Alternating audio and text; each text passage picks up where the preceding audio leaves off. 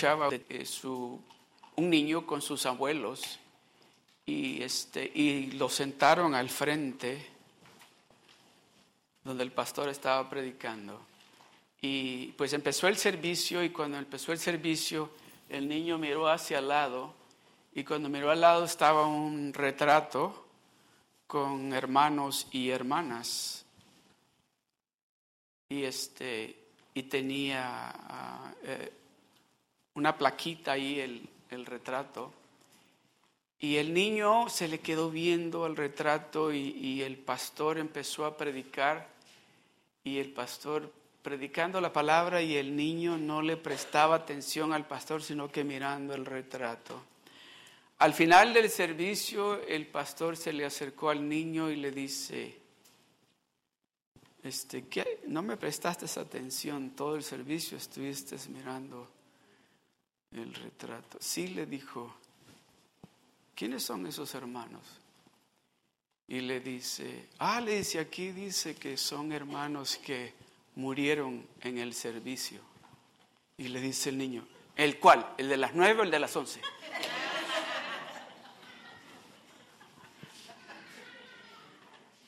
Este, no se va a morir nadie acá. I hope not. Amén.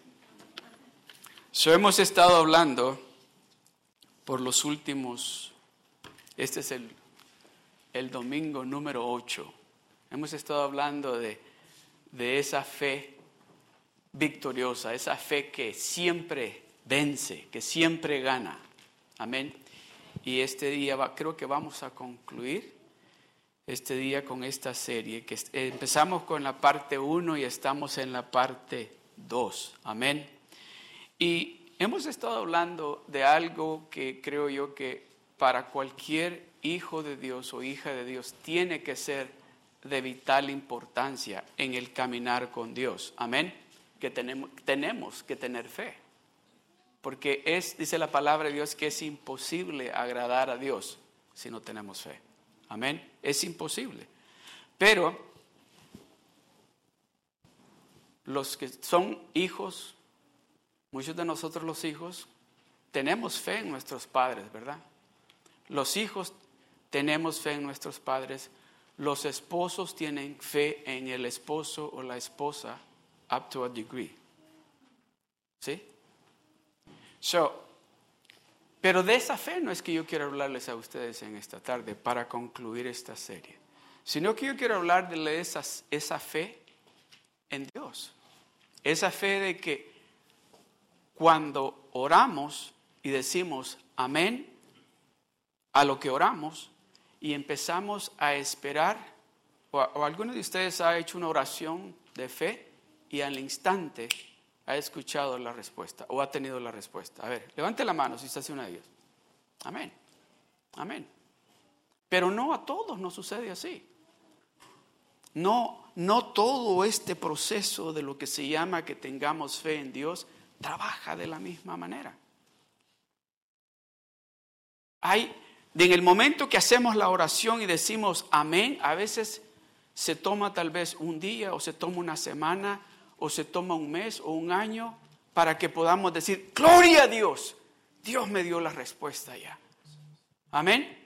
So, de esa fe, de esa fe de que como hijos de Dios es importante que nosotros nos demos de cuenta, porque déjeme decirle algo, los que son padres van a entender esto. ¿Cuántos de ustedes, los padres, han cometido el error que en el momento que su hijo o su hija le pidió algo, usted le dijo, sí, aquí está? ¿Verdad? Y fue un gran error porque después que le pidió algo y usted le dijo, no, no puedo, le dijo, y empezó y le y empezó a gritar y dijo, sí, lo quiero, me lo tienes que dar. ¿Le ha pasado eso? ¿Y cuántos de ustedes han hecho así? Señor, si tú me prometiste que me lo vas a dar, dámelo. ¿Cuántos de ustedes han hecho eso? Dios no quiere mal acostumbrarnos como lo mismo no queremos hacer nosotros con nuestros hijos. Déjeme decirle, me acuerdo una vez que mi hijo Anthony estaba como de unos... Mm, dos años creo, o tres. Y fuimos, no me acuerdo, ¿se acuerdan de aquellas tiendas que habían que se llamaban Kmart, ¿todavía hay? Todavía hay. Fuimos a esa tienda y, y ella, él lo primero que hacía cuando ella corría donde estaban los juguetes. Y me recuerdo que, que corrió y agarró una pelotita de, de soccer. Y, y él va caminando con ella como que vamos a pagar. Le digo, Anthony, no la vamos a llevar. Y me miró y le digo, déjala, ponla ahí, porque no la vamos a llevar. Uh, yo creo que en toda la tienda oían los gritos de él. Ok, ahorita que lleguemos al carro, tú y yo vamos a hablar. Ahorita que lleguemos al carro. Eh, Anthony tenía fe que al llegar al carro iba a suceder algo. Porque déjeme decirle, iba para el carro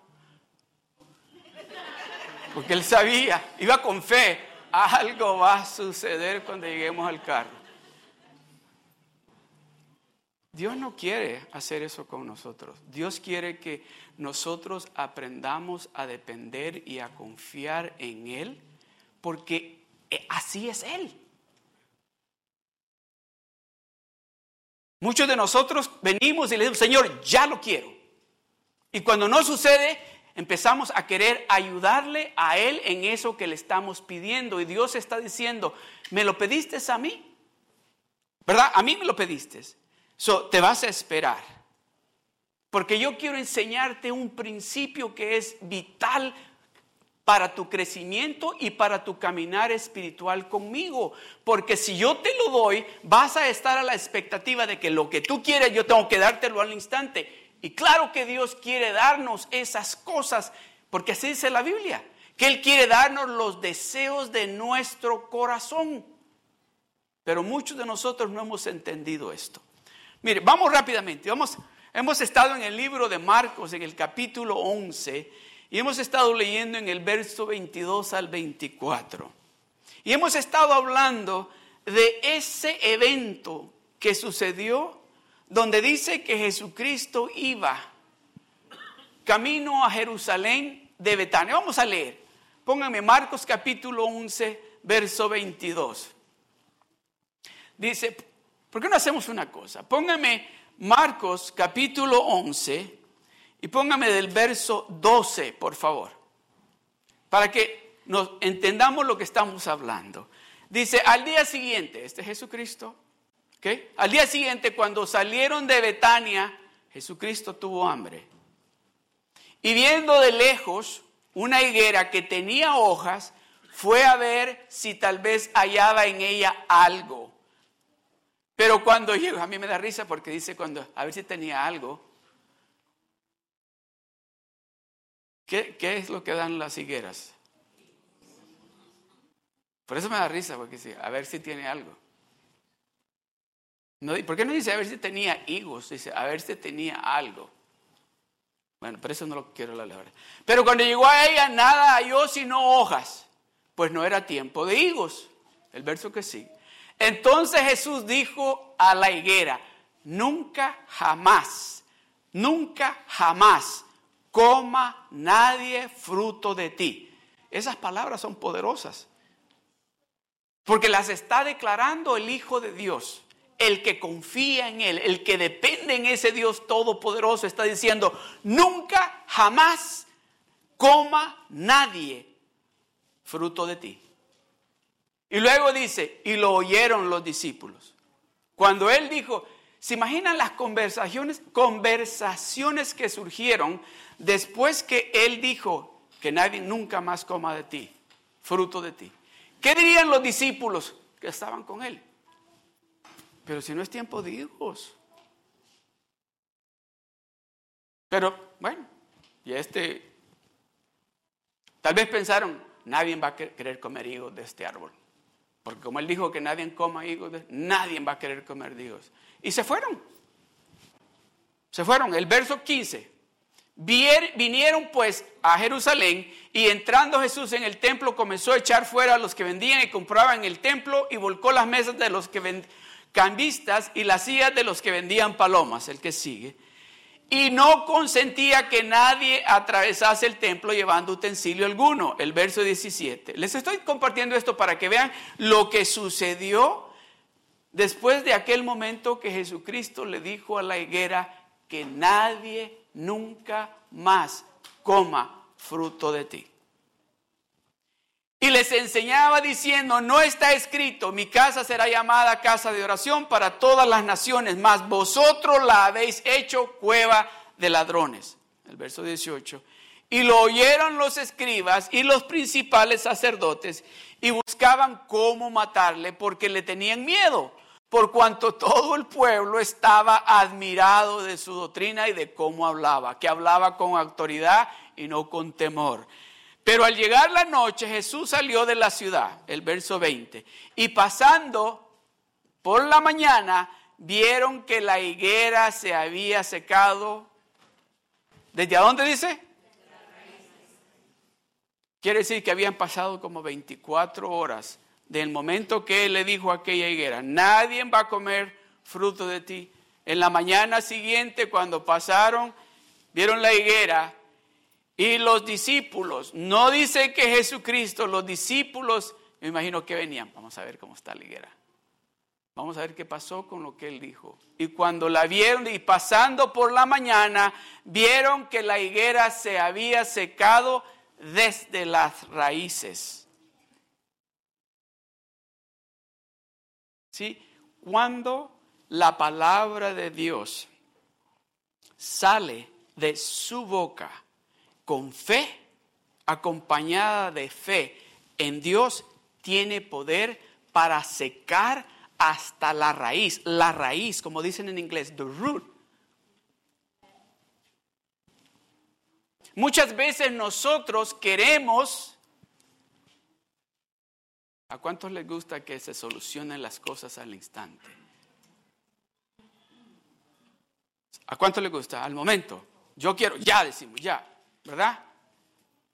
Pero a veces cuando solucionamos algo, lo solucionamos por encima, no desde la raíz. Y por afuera se mira que todo está perfecto. Se arregló el problema, decimos, o dice la familia. Ya se solucionó.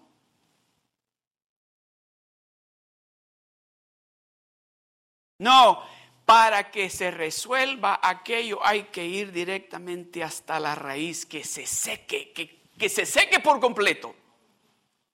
Entonces podemos decir, ya este problema se acabó, está resuelto. Y pasando por la mañana vieron que la higuera se había secado desde las raíces, el verso 21. Entonces Pedro, acordándose de lo que Jesucristo había dicho, le dijo, maestro, mira, la higuera que mal dijiste se ha secado. En ningún momento dice la palabra de Dios que Jesucristo miró hacia la higuera.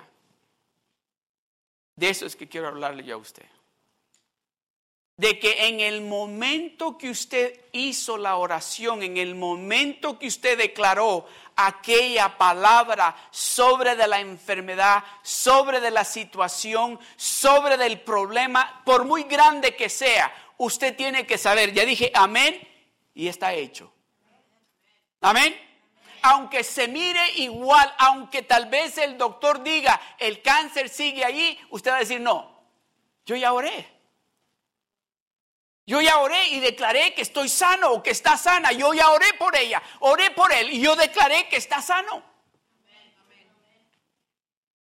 Entonces Pedro acordándose le dijo, maestro, mira, mira la higuera que maldijiste se ha secado. Vamos a lo que Jesucristo le contesta. El verso 22.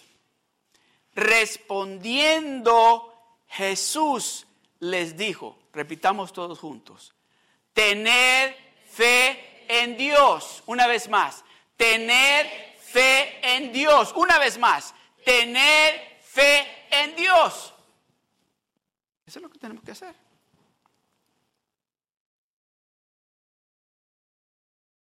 Tener fe en quién? O en las finanzas. Las finanzas, tengo que tener fe en las finanzas. En el trabajo, en mi esposo o mi esposa, o en mi papá, en mi mamá. Y acabamos de orar, acabamos de decir amén. Y decimos, Señor, mira, se tener fe en Dios. Él sabía, él sabía que lo que él había declarado el día anterior había sucedido, que él no necesitaba mirar el reporte del médico que diga que ya no hay cáncer, que ya no hay esta enfermedad. Él sabía que no había necesidad de mirar eso porque él había declarado vida. Muchas veces nosotros como hijos de Dios, el error más grande que cometemos es que nuestras oraciones no se alinean con nuestras palabras. Oiga bien, el error más grande que nosotros como hijos de Dios cometemos es que lo que oramos y decimos que creemos y le decimos amén no se alinean con las palabras que salen después que hacemos esa oración.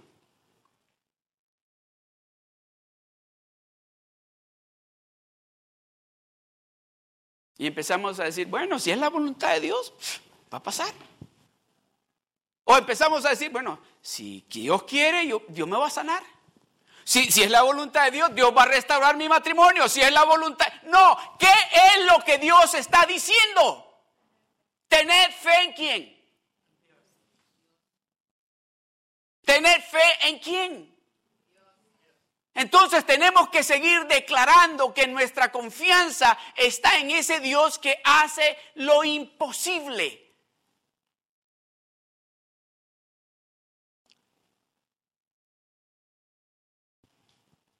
Respondiendo Jesús les dijo, tened fe en Dios. El verso 23, porque de cierto os digo que cualquiera que dijere a este monte, quítate y échate en el mar y no dudare en su corazón, sino creyere que será hecho lo que dice, lo que diga, le será hecho. Esa es garantía. Esa es una garantía que usted y yo tenemos si no dudamos y creemos en Dios. ¿Quién más le puede dar esa garantía a usted? ¿Quién más aquí en la tierra le puede dar esa garantía a usted? Déjeme decirle, ni el hombre más millonario del mundo le puede dar esa garantía a usted. Pero Dios nos la está dando a usted y a mí. Y nos está diciendo, porque de cierto os digo, que cualquiera, no los que son bien espirituales, no los que vienen a la iglesia todos los domingos, cualquiera que tenga fe, en Dios y que dijere a este monte, muévete, muévete, quítate de aquí. Hemos estado diciéndole por mucho tiempo, ¿verdad? A esa montaña que se mueva. A ver, ¿quién tiene una montaña enfrente ahorita? Levante la mano si tiene una montaña. Esa montaña se va a mover. Esa montaña se va a mover. Porque aquí hay mujeres y hombres de fe que le vamos a decir a esa montaña, espérate, yo no estoy confiando en lo que el hombre puede hacer o lo que mi familia me puede ayudar. Yo estoy confiando en el Todopoderoso que me dice que tenga fe en Él y que con Él yo lo voy a mover todo lo que tenga enfrente. Cuando usted empieza a hablar con esa autoridad, usted sabe quién lo está respaldando. Usted sabe que usted no está solo o sola. Cuando usted empieza a hablar de esa manera en su casa, en, con sus finanzas, con su salud, en su trabajo, con su familia, déjeme decirle, los demonios tiemblan, los espíritus se tienen que ir porque usted no está hablando palabras que usted se ha inventado, usted está hablando la palabra de Dios. Dios le está hablando a alguien aquí este día. Y su fe está incrementándose este día su fe está llegando a ese nivel donde usted le va a decir a ese gigante, ¿quién tú te crees? te estás metiendo con una hija de Dios, te estás metiendo con un hijo de Dios. En este día te voy a arrancar la cabeza y te voy a tirar a que te coman las aves de rapiña. Así le vamos a decir a ese gigante. Amén. Aleluya. Porque de cierto os digo que cualquiera que dijere a este monte, quítate, si esa es autoridad, quítate.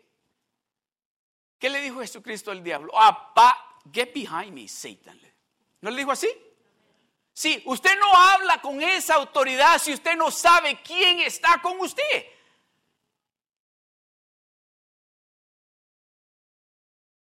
Porque de cierto os digo que cualquiera que dijere a este monte, quítate y échate en el mar, y no dudare en su corazón, si no creyere que será hecho lo que dice, lo que diga le será hecho.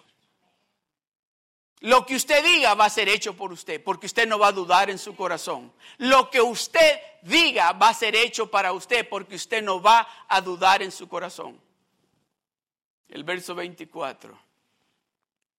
Por tanto, os digo que todo, repita conmigo, todo, todo, lo que pidieres orando, creed que lo recibiréis y os vendrá. Una vez más, leámoslo juntos todos. Por tanto, os digo que todo lo que pidiereis orando, creed que lo recibiréis y os vendrá. ¿Quién está hablando? ¿Qué es esta? ¿Qué es esto? ¿Qué representa esto para usted? Este libro. ¿De quién? ¿So tiene poder la palabra de Dios? So el que está hablando aquí es Dios. El que nos está diciendo a usted y a mí nos está diciendo, por tanto yo les digo a ustedes que todo lo que pidan orando, crean que lo van a recibir porque va a ser para ustedes. Crean que lo van a recibir porque lo va a, va a ser para ustedes. ¿A cuántos de ustedes le ha pasado esto? Tal vez algunos de los más jóvenes todavía no, pero algunos de los más mayores quizás. Que alguien dijo algo positivo o negativo acerca de usted cuando tal vez usted estaba joven. Y que todavía está viendo el impacto de eso positivo o negativo que dijeron acerca de usted.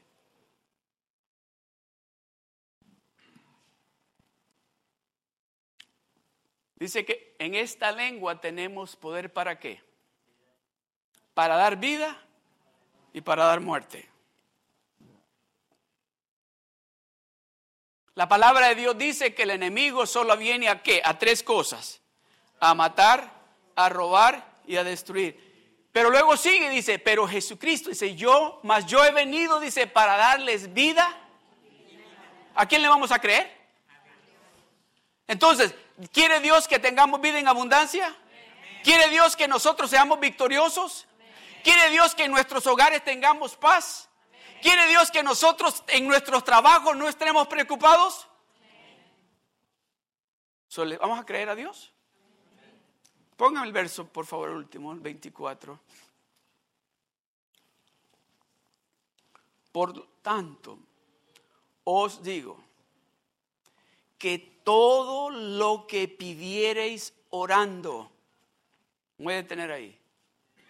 Cuando termines de orar y que digas amén, ese amén le estás diciendo a Dios, sí, yo creo que esto ya es, es está hecho, es mío y que empieces a hablar con alegría y con gozo, a decir, oh, ya mi casa ya viene. Esa casa es mía. Ese carro nuevo que yo necesito ya viene. Y cuando le pregunten, oye, ¿a dónde vives? Pues vivo en ese apartamento, pero ya pronto me voy a mover. ¿Y cuál es el carro que tienes? Pues el carrito ese, pero pronto va a ser un carro nuevo. Esa tiene que ser la manera de hablar nuestra. ¿Verdad? Pero ¿qué hacemos? ¿A dónde vives? Después que hemos orado y le hemos creído y hemos pedido a Dios una casa, pues es que ahí en ese apartamentito, pues es lo único que puedo pagar. Con el trabajo que te... Y empezamos a hablar de, es lo único que puedo pagar. Si apenas el mínimo, y, uy, estoy preocupado porque están diciendo que van a dar layoff y quizás. No, cuando usted le está creyendo a Dios de esta manera, dice, por tanto os digo que todo, todo, no unas cosas, todo lo que pidiereis orando, cree.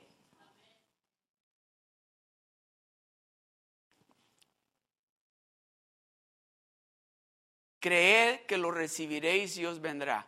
Creed que lo recibiréis y os vendrá. ¿Qué es lo que usted le está pidiendo a Dios? Que tal vez en este momento el Espíritu Santo está trayendo convicción a su corazón porque usted le creyó a Dios, pero ha estado hablando diferente a lo que usted le creyó a Dios. Déjeme decirle, Jesucristo en el momento que le dijo a aquella higuera, ¿sabes qué? Nadie jamás va a comer fruto de ti. Hasta ahí. Se fue a hacer su trabajo. Llegó a la iglesia, llegó a la sinagoga, sacó a todos los que estaban haciendo cosas allí y les dijo, no, mi casa no es casa de ladrones, mi casa es casa de oración. Él no andaba pensando, ¿será secar la higuera? Porque ya le dije. ¿Y qué van a decir estos? que yo le dije a la higuera que se secara y no se secó. ¿Y qué pasa si? ¿Creen ustedes que andaba pensando en eso? ¿Creen ustedes que estaba pensando? ¿Y qué pasa si mañana cuando pasemos la higuera tiene higos? Y yo dije que no iba a echar higos. No, él siguió haciendo su día normal. Eso es lo que Dios quiere de nosotros, que nosotros continuemos. Después que dijimos, amén, amén, que sigamos nuestra vida normal diciendo, ah, eso ya está hecho ya Dios tiene la respuesta. Ya viene, la respuesta ya viene. Ya Dios trae la respuesta. Ese reporte del médico se va a acomodar de acuerdo a lo que yo le estoy creyendo a Dios. Por tanto os digo que todo lo que pidiereis orando, creed que lo recibiréis y os vendrá. Necesitamos nosotros tener paciencia porque la paciencia unida con la fe, déjeme decirle, da fruto. Da fruto. Muchas veces nosotros nos, no sé si es, lo correcto, nos impacientamos, impacientamos y empezamos a decir, bueno, quizás no va a suceder, o que, bueno, a saber si Dios me lo irá. Yo le pedí a Dios, pero a saber si, si Dios me va a contestar. Y empezamos nosotros a hablar y a actuar de diferente manera de lo que hemos orado.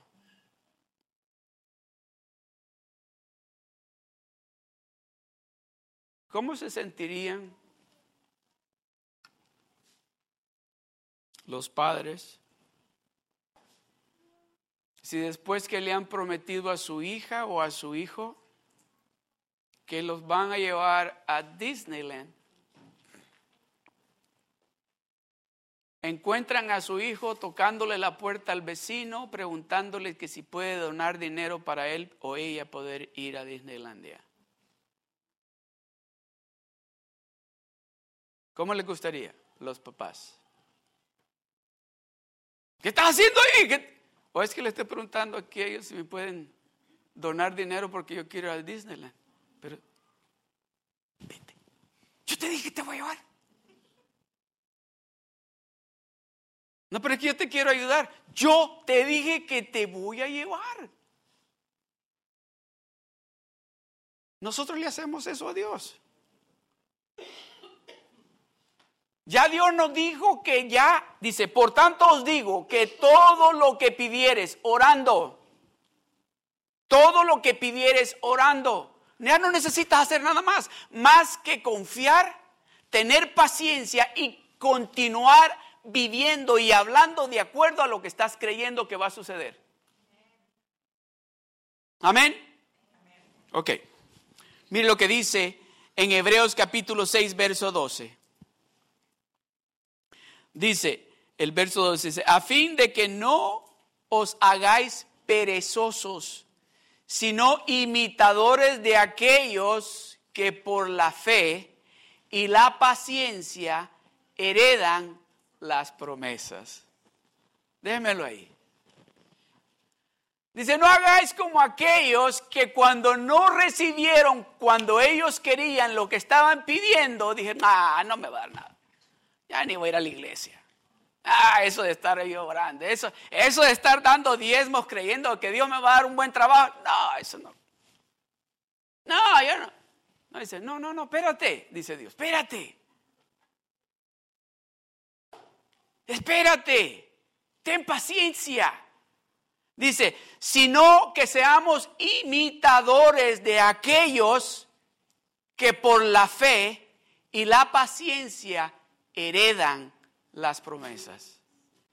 Que seamos, que imitemos a aquellos, yo sé que todos tenemos a alguien o conocemos a alguien que hemos visto cómo Dios los ha bendecido y cómo Dios les ha contestado sus oraciones, aun cuando han pasado meses, años y han visto la respuesta. Dice, imitémoslos a ellos porque han sido pacientes, han tenido fe y no han dicho, no, esto no va a suceder nunca. Hablaba con un hermano que me decía que, bueno, son dos hermanos, es la hermana y el hermano, son hermanos, que cuando llegaron a Estados Unidos, pues llegaron con visa de Venezuela, y de país de Venezuela, llegaron para acá, y este... Ah, y, la visa era de turista y era para seis meses. Después de cinco meses, los dos dijeron, nos quedamos y se quedaron.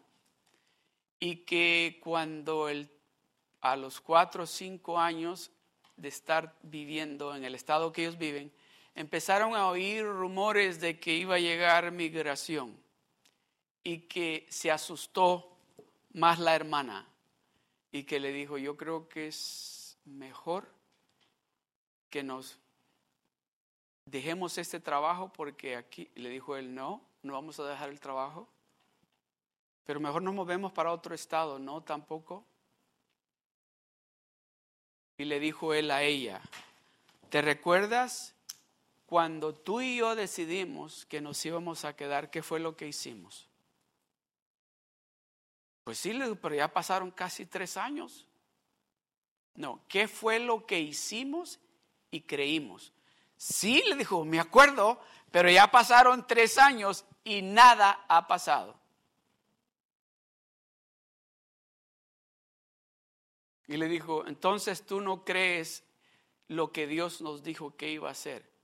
Si creí en aquel momento, pero ya pasaron tres años, casi tres años y medio, y ahora estamos viendo la realidad, le dijo, de que esto va a suceder y nos va a suceder a nosotros. No nos va a suceder a nosotros. Estos dos hermanos son hijos de diplomáticos en Venezuela.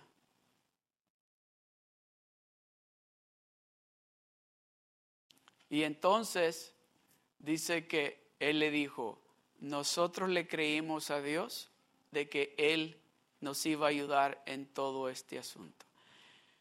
Tanto fue, dice, que le dijo la hermana, ah, yo voy a ir a comprar el ticket, porque yo no quiero que me manden de regreso para Venezuela de esa manera. Y dice que cuando iba al banco a sacar el dinero para, para comprar el ticket, que dice que se le acercó un policía y la asustó porque creyó que era. Y que el policía le, lo que le quería decir es que estaba poniendo la tarjeta en la máquina incorrectamente. Y que no sacó el dinero, sino que se fue a la casa y que se le dijo, ay, me acaban de sacar un susto, yo creí que era migración. ¿Sí? ¿Qué es lo que hacemos después que hemos orado y hemos dicho amén? ¿Qué es lo que hacemos en el proceso de esperar a que Dios conteste nuestra oración. ¿Estamos creyendo o no estamos creyendo? El asunto es que estos dos muchachos terminaron recibiendo sus documentos, por supuesto, porque eran hijos de diplomáticos, pero ellos estaban, ella más que todo estaba asustada porque no quería regresar deportada. Cuando ya habían hecho la oración, dice que oraron y creyeron y todo en esos tres años nunca se movieron de lugar y nunca se movieron de trabajo. El, el gobierno venezolano o las personas que estaban envueltas en el asunto pusieron todos los papeles de ellos en orden y recibieron su residencia. Dios está ya planeando lo que usted lo que él tiene para usted, ¿por qué usted está hablando de otra manera diferente a la manera que usted le creyó a él al principio? Por eso dice que seamos imitadores de aquellos que con paciencia y fe tienen la victoria. Amén. Amén. All right. Mire lo que dice en Hebreos. Con esto vamos a concluir. Hebreos capítulo 3, verso 15. Dice así. Entre tanto que se dice, si oyeres hoy su voz, no endurezcáis vuestros corazones, como en la provocación ¿Quiénes fueron los que, habiendo oído, le provocaron? ¿No fueron todos los que salieron de Egipto por mano de Moisés? Déjenmelo un poquito ahí. Si aquí Dios está hablando con, está hablándonos acerca del pueblo israelita, cómo Dios lo sacó con mano fuerte de Egipto, vieron la mano de Dios en el desierto no una vez, de una manera sobrenatural todos los milagros que Él hizo por ellos. En el desierto les dio agua, les dio carne, les dio lo que le pidieron. Dice, ¿quiénes fueron? Ese dice, ¿quiénes fueron los que habiendo oído lo provocaron? Déjeme decirle, a Dios no le agrada cuando usted ha experimentado su bendición, lo sobrenatural en su vida y cuando viene otro momento difícil, usted empieza a dudar de que lo puede hacer. Y no es solo dudar, sino que empieza a murmurar en contra de Él, de ese Dios todopoderoso, del cual fue el que le resolvió el problema anterior. ¿Quiénes fueron los que habiendo oído, le provocaron. ¿No fueron todos los que salieron de Egipto? ¿De dónde cree que salió usted? Simbólicamente. ¿A dónde estaba usted? Usted y yo nos encontramos en Egipto. De ahí nos rescató Él. Y déjeme decirle, Dios trató con usted y conmigo cuando nadie quería tratar con usted y conmigo metió las manos en ese lugar donde ningún otro ser humano los quería meter. Él metió sus manos por usted y por mí en ese lugar. No fueron todos los que salieron de Egipto por mano de Moisés, el verso 17. Y con quienes estuvo él disgustado 40 años, no fue con los que pecaron. Déjeme decirle, déjeme decirle, cuando Dios ha hecho ya algo grande en su vida y usted ha compartido ese testimonio de eso que Dios ha hecho en su vida, y luego cuando encuentra el río Jordán enfrente de usted, usted empieza a murmurar y a, y a decir, no creo que Dios pueda hacer esto. Déjeme decirle, usted no quiere ver la mano de Dios removida de sobre de usted, porque va a haber momentos bien difíciles. Amén. Dice, no fue con los que pecaron, cuyos cuerpos cayeron en el desierto, ahí se quedaron por dudar. Y a quienes juró que no entrarían en su reposo, sino aquellos que desobedecieron, aquellos que decidieron hacer todo lo contrario a lo que él les había indicado que hicieran. Y dice, y vemos que no pudieron entrar a causa de su incredulidad.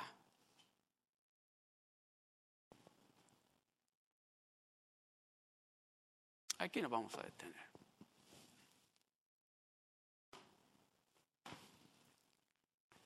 Todos nosotros entendemos algo, ¿verdad?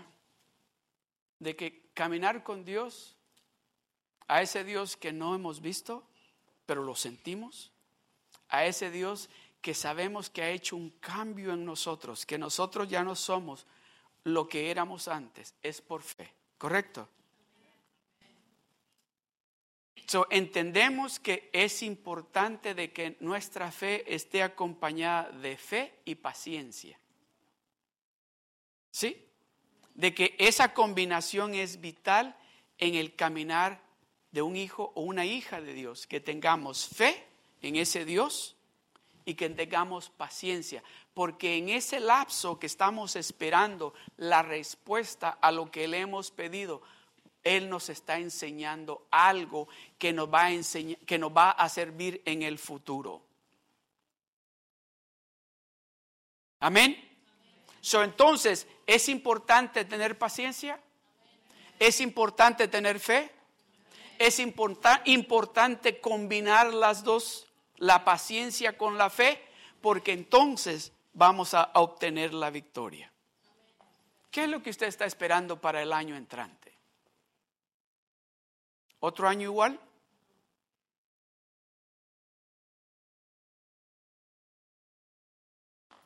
¿Un poquito mejor? ¿O está esperando usted todas las bendiciones que Dios tiene planeadas para usted? ¿Qué es lo que dice Jeremías 29, 11? Dice, porque yo sé, y le voy a añadir yo, porque yo sé lo que yo tengo para ti, dice el Señor, para el 2020. Y no son cosas malas, dice Él, son cosas buenas. Yo estoy pensando solo cosas buenas para ti para el 2020. Pero ¿qué es lo que usted y yo tenemos que hacer?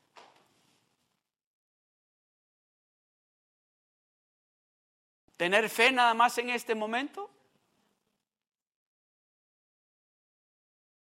Tener fe y creer y tener paciencia. ¿Verdad? Porque eso que usted le ha pedido a Dios, Dios se lo va a dar a usted.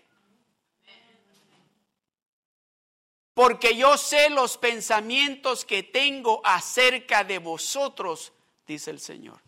Pensamientos de bien y no de mal para daros, dice, el futuro y la esperanza que ustedes están esperando. ¿Para cuándo? Para el 2020. Algunos de ustedes tal vez están haciendo como yo. Yo ahorita, Señor. Yo lo quiero ya. Yo sí. Yo lo quiero ya. ¿Sabe qué es lo que yo le estoy pidiendo a Dios? Y le estoy creyendo a Dios. De que vamos a tener nuestro propio templo we are going, we're going to have our own temple, our own building. Vamos a tener nuestro propio lugar donde vamos a poner, tener servicios no solamente los domingos, sino entre semana. Amén. Donde vamos a poder decir, esta es mi casa. Esta es la casa donde yo vengo a adorar a mi Dios. Esta es la casa donde Dios me ha cambiado. Esta es la casa donde Dios restauró mi familia. Esta es la casa donde Dios me sanó. Eso es lo que le estoy pidiendo yo a Dios. Y le estoy diciendo, Señor, yo te estoy creyendo porque los planes que tú tienes para mí, para el 2020, son maravillosos. En ningún, déjeme decirle, ni por un segundo, ni por un segundo Dios está pensando algo negativo acerca de usted. Ni por un segundo. Todo lo que Él está pensando para usted es bueno. Todo lo que Él está pensando, todo lo que Él ya tiene planeado para usted es bueno. ¿Usted lo cree? Pongámonos de pie. Si usted lo cree, apláudale a Dios. Aleluya. Gloria a Dios. Gloria al Señor.